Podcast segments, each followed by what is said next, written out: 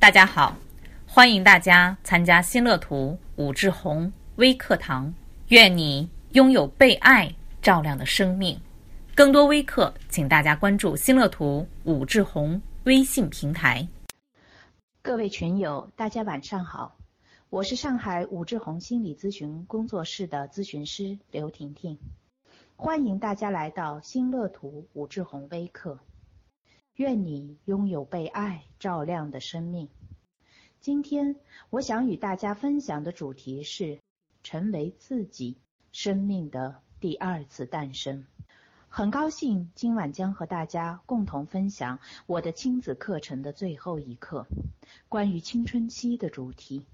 在我们的前五次课程中，我们从孩子的出生讲起，谈孩子与父母的第一次分离。幼儿园的适应，谈孩子的学业，谈孩子的情绪发展，谈孩子的性心理发展。虽然我们以孩子的成长阶段为一种基本的主线，谈了孩子心理发展的多个维度，但是在我的课程中有一些主题的思想始终未变，那就是我们要给孩子心理的自由空间，建立适度的界限。解读，并且给予孩子适度的反馈。我们要能够允许孩子一步步完成与父母的分离。这六次课程中最重要的主题，一直我们都在讲的是让孩子成为自己。毫无疑问的是，成为自己的一个重要的时期就是青春期。成为自己，从心理学的角度来说。从理论的角度进行分析，也就是建立自我同一性，这一点是青春期的重要的主题。但是，自我的建立绝对并不容易，不仅仅是对每一个青春期的青少年来说不容易，对于每一个青少年的家庭来说也充满了挑战。自我建立的过程可能充满了攻击、冲突。因此，也有很多人将青春期形容成疾风暴雨的时期。在这里，我们真的是要去思考一下，青春期的疾风暴雨究竟意味着什么？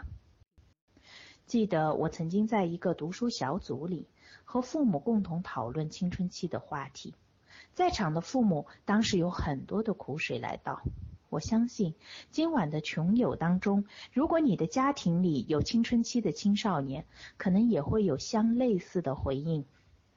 当时的父母告诉我们，他们的孩子非常的不听话，专门和父母对着干，经常发生争吵，突然的脾气爆发，有很多交友不慎，包括现在的孩子在网络上关注着各类的信息。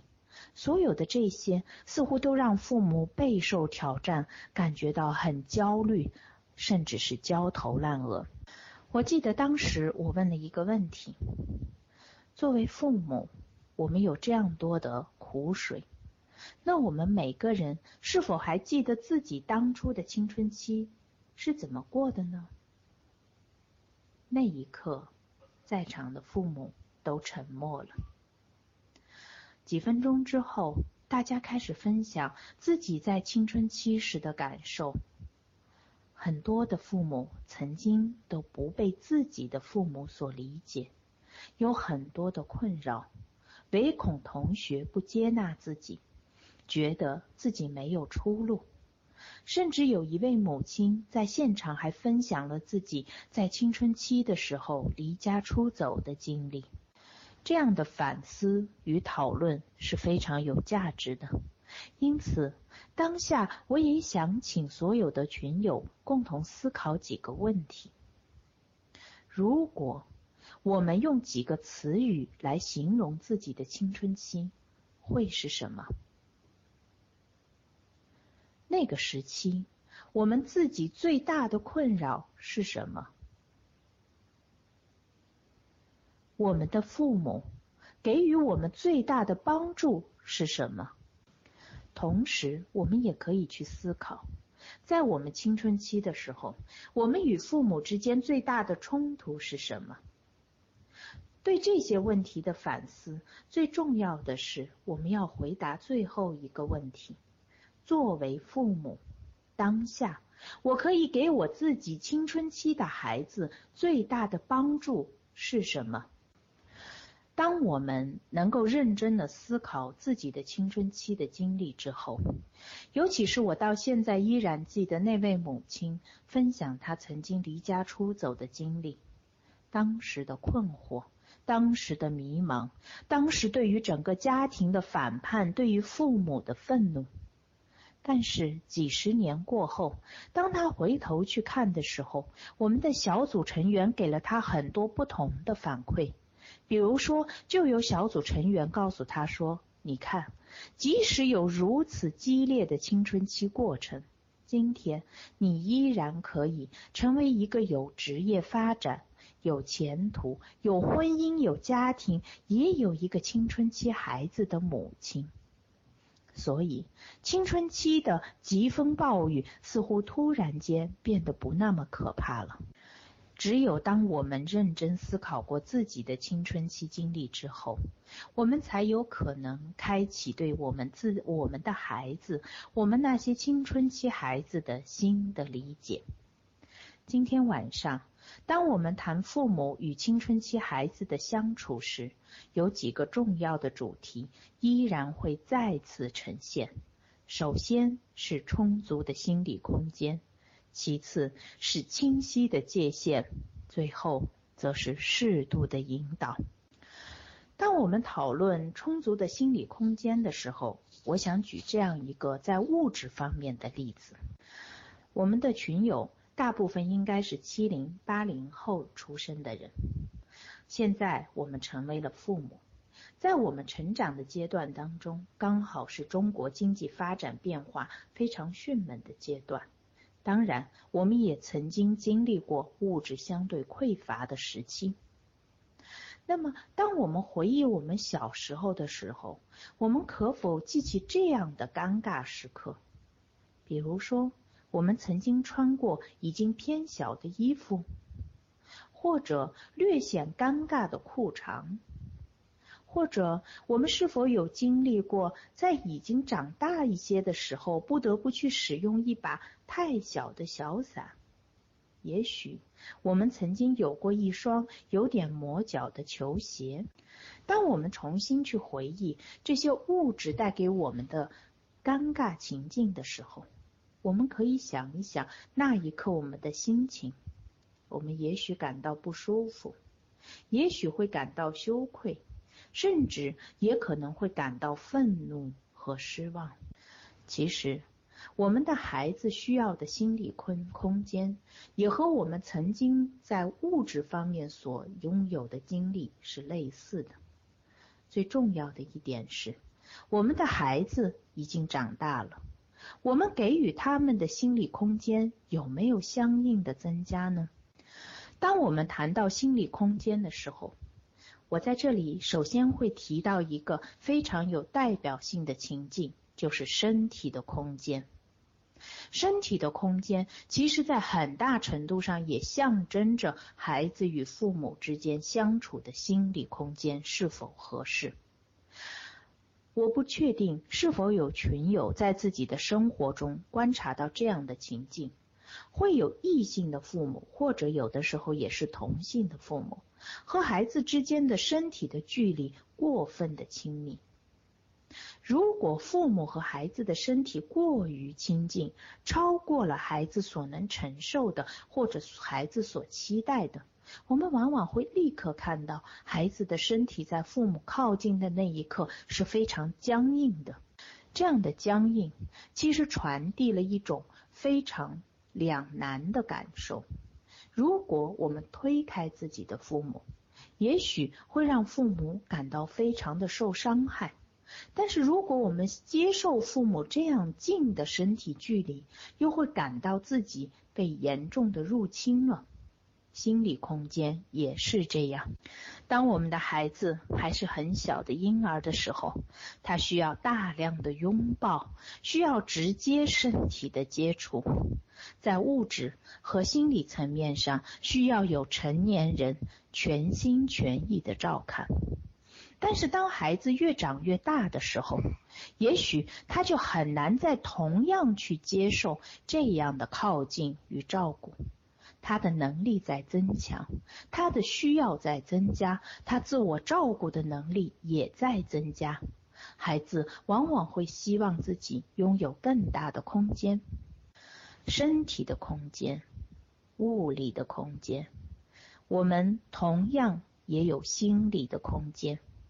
很多青春期的孩子在和我谈话的时候都会提到，他们非常大的困扰来自于我的父母想知道我的一切。在这一点上，我是非常困惑的。作为成年人，我们需要反思一下，不管是我们个人，还是我们身边的任何一个人，有谁？是可以让他人知道自己的一切心理活动的呢？如果我们可以在某一个人面前呈现出自己所有的心理活动，是否太可怕了？你是否会觉得自己那一刻是透明的，是被窥探的，是被入侵的？如果说我们作为成年人无法接受他人了解我们一切的心理活动，那么是什么推动我们要试图了解、掌控，甚至是控制孩子的一切心理活动呢？是什么推动了我们做这些事情？我有一个猜想，也许是作为父母的一种分离的焦虑。在说到这个问题的时候，我突然想到曾在小说中看到非常生动的一幕。